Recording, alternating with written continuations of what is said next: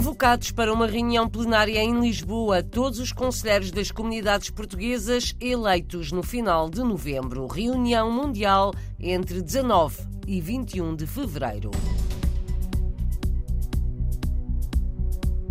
No Reino Unido, duas portuguesas lançaram uma petição pela segurança das baterias de bicicletas elétricas e trotinetes.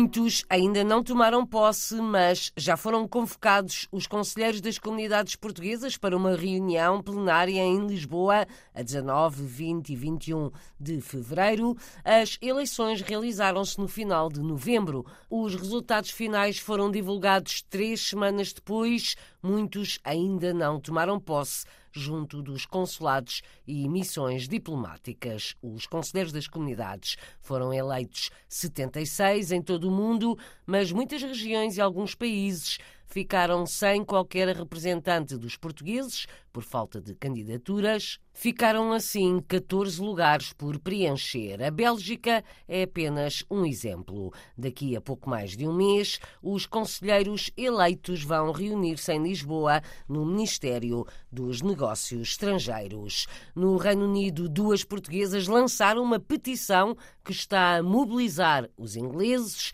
Exigem que o governo britânico fiscalize a segurança das baterias e carregadores de bicicletas elétricas e trotinetes. Material defeituoso já provocou a morte de várias pessoas, entre elas Sofia Duarte, uma jovem portuguesa de 21 anos que morreu há pouco mais de um ano. Foi na sequência de um incêndio que começou numa bicicleta elétrica. Rosário Salgueiro assina a reportagem em Londres com uma das autoras da petição a pedir mais segurança para baterias e carregadores de bicicletas elétricas e trotinetes. Sofia Duarte teria completado na última semana 22 anos. Era muito independente, com muitos, muitos sonhos. Como conta Alda Simões, uma tia do coração, os sonhos da jovem portuguesa a residir em Londres foram interrompidos abruptamente há um ano por causa de um incêndio.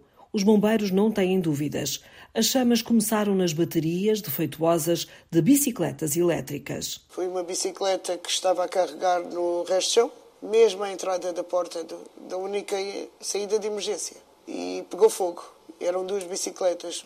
Uma explodiu e incendiou das pessoas, não conseguiam sair por, por ali. As pessoas tentaram apagar o fogo, que eram as pessoas que lá viviam, subiram lá para o segundo andar, porque o fogo foi tão repentino que nem, nem subiu para o primeiro. Foi direto para o segundo, onde estavam todos. Cinco conseguiram saltar, menos ela. As baterias para as bicicletas e trotinetas elétricas, muitas compradas online, sem controle de qualidade, têm provocado centenas de acidentes e várias mortes no Reino Unido. Sofia terá sido a primeira a morrer em Londres. Alda, de mão dada com a mãe da jovem portuguesa, lançaram uma petição para forçar o governo britânico a mudar a legislação e aumentar a fiscalização das baterias e dos carregadores. Não quero que mais pessoas morram. Isto são, para mim, são mortes que podiam ser eh, prevenidas. Sofia não devia ter morrido. Só se há um produto que vem para o mercado está a provocar incidentes, tem que ter estudo. Ou param de vender, ou então aprendem para tentar vender a coisa correta, o produto correto. As pessoas estão a comprar produtos que não sabem. Compram baterias baratas, compram carregadores que não funcionam para aquela bateria e incentiva o fogo. Em poucas semanas, mais de 35 mil pessoas assinaram a petição. Os bombeiros juntaram-se aos esforços de Alda e da família de Sofia. A autoridade governamental, que deve controlar e defender os consumidores, acaba de chamar Alda para discutir a situação. A morte da Sofia não pode ser em vão. Não pode se ela morreu, com a vontade toda que ela tinha de viver, nós temos que fazer certeza que ninguém mais morre. A jovem portuguesa terá sido a primeira vítima mortal em Londres de um incêndio que começou na bateria de uma bicicleta elétrica. Nos últimos dois anos terão morrido pelo menos nove pessoas no país em acidentes do mesmo género. Voto de pesar do Parlamento Português pela morte de Albano Cordeiro, economista e sociólogo. O voto de pesar foi aprovado por unanimidade na quinta-feira passada, no último plenário da Assembleia da República, que foi hoje dissolvida por decreto presidencial. Albano Cordeiro morreu a 30 de dezembro na capital francesa, com 85 anos. Era economista e sociólogo, uma referência da presença portuguesa em França pela sua intervenção cívica, pela relevância do seu trabalho académico e pela dinamização do movimento associativo. O elogio foi divulgado pelo deputado socialista Paulo Pisco, eleito pela imigração na Europa. Albano Cordeiro foi autor de vários trabalhos sobre a imigração portuguesa e sobre o movimento associativo português em França.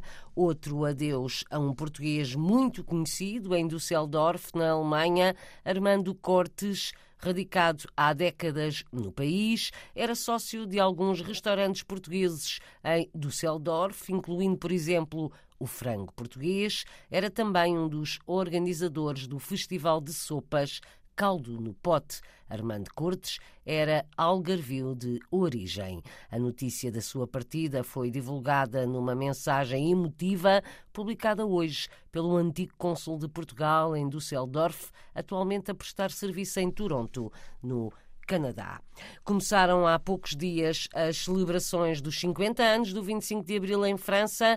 Na Câmara Municipal de Lyon foi inaugurada uma exposição que mostra o olhar da imprensa francesa que acompanhou os primeiros dias da Revolução e todo o período do PREC em Portugal. Há também fotografias com assinatura portuguesa e elementos das primeiras campanhas eleitorais. O correspondente da Rádio e Televisão de Portugal em França, José Manuel Rosendo, foi espreitar a exposição e conta o que se pode ver. No átrio da Câmara Municipal de Lyon há cartazes, fotografias e primeiras páginas de jornais franceses que noticiaram o 25 de abril.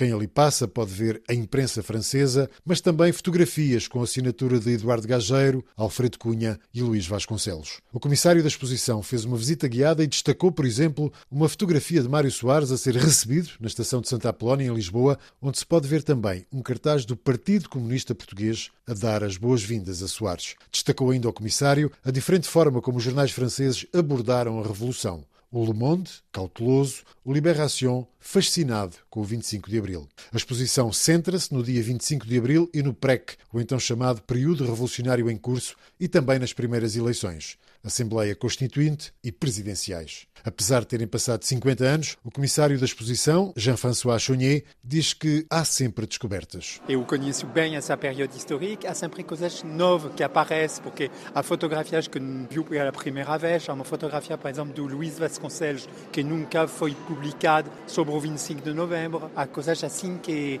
que aparecem, e o interesse das comemorações é, é rever a história do, do ponto de vista de, de hoje. Portugal, 25 de abril, finalmente a liberdade. Assim se chama a exposição, vai percorrer várias cidades francesas e o embaixador de Portugal em França, José Augusto Duarte, define os objetivos. Conquistar novos públicos, novas gerações e ir às mais diferentes regiões de França. É isso que esta exposição visa levar, num sítio onde todos os dias circulam centenas de cidadãos franceses chamar a atenção para uma revolução que marcou uma época e uma transição muito importante no contexto europeu e não apenas português. As comemorações dos 50 anos do 25 de abril em França prolongam-se até ao início do verão. Até junho há várias iniciativas planeadas em França para assinalar os 50 anos da Revolução Portuguesa. Esta exposição com a imprensa francesa da época vai rodar por várias cidades francesas,